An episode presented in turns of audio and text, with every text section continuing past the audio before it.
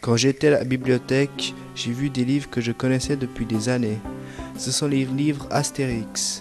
Les Romains possédaient toute la France sauf un endroit. Un petit village gaulois protégeait cette frontière. Les personnes les plus célébrées sont Astérix, Obélix, Idéfix et Paralamix. Je vais vous réécrire leurs spécialités. Astérix est un petit guerrier qui boit la potion magique pour devenir invincible. Obélix n'a pas besoin de potion magique parce que quand il était petit, il est tombé dans la marmite. Il est invincible pour toute sa vie. Panoramix est le druide qui fabrique les potions magiques pour protéger le village. Maintenant, je vais vous raconter l'histoire d'Astérix chez Rahazad. Un jour, dans le village d'Astérix, il y a un Indien qui tombe du ciel. Il chute de son tapis à cause d'Astorix qui s'est mis à chanter déclenchant une tempête. Chance pour lui, il cherche justement ce village. Il veut parler au chef car il a besoin d'un service. Il cherche un Gaulois qui s'appelle Astorix qui chante pour faire tomber de la pluie. Le chef appelle Astorix pour partir en Inde. Astérix, Obélix et Idéfix vont les accompagner.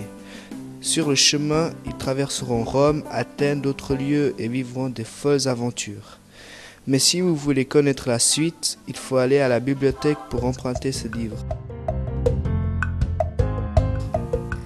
Maintenant, je vais vous décrire les personnes qui ont fait le texte et le dessin d'Astérix. Albert Uderzo, fils d'une famille d'immigrés italiens, découvre la bande dessinée avec Mickey Mouse. C'est son frère Bruno Uderzo, découvrant son talent, qu'il pousse chez, chez un éditeur parisien.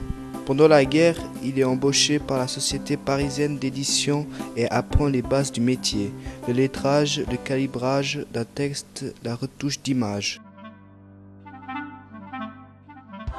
René Goscinny, né le 14 août 1926 à Paris et meurt le 5 novembre 1977 d'un arrêt cardiaque. Il est un écrivain, humoriste et scénariste de bande dessinée français. Issu d'une famille d'origine juive polonaise, il est mondialement connu pour être créateur d'Astérix. Ce que j'ai bien aimé dans ce livre, ce sont les personnages drôles, les blagues font rire et ce livre est sympa. J'apprécie leurs aventures.